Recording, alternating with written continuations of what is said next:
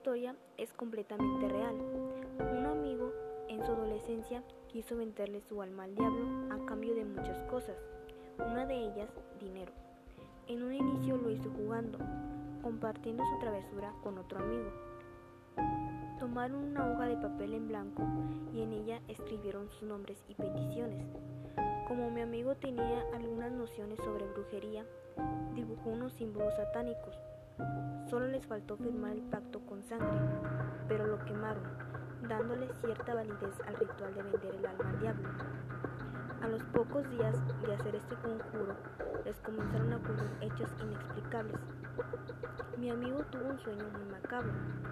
En ese sueño vio una cabra que representa al diablo cual de repente desaparecía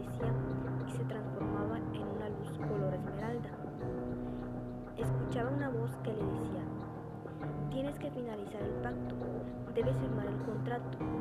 Él comenzó a rezar un Padre Nuestro y una ráfaga de aire caliente lo envolvió y le dijo, tus rezos no me hacen nada.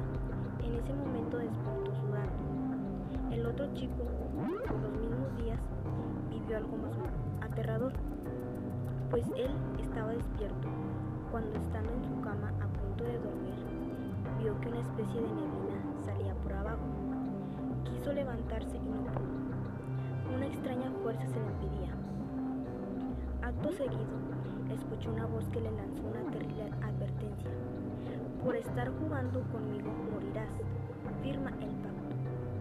Mi amigo y él se encontraron por casualidad y sin que los dos se contaran lo que había ocurrido, se pusieron de acuerdo para ir a platicar con un sacerdote, pues estaban muy asustados.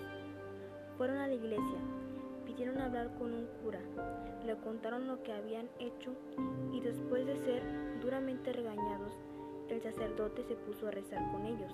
A partir de ahí no tuvieron más manifestaciones sobrenaturales.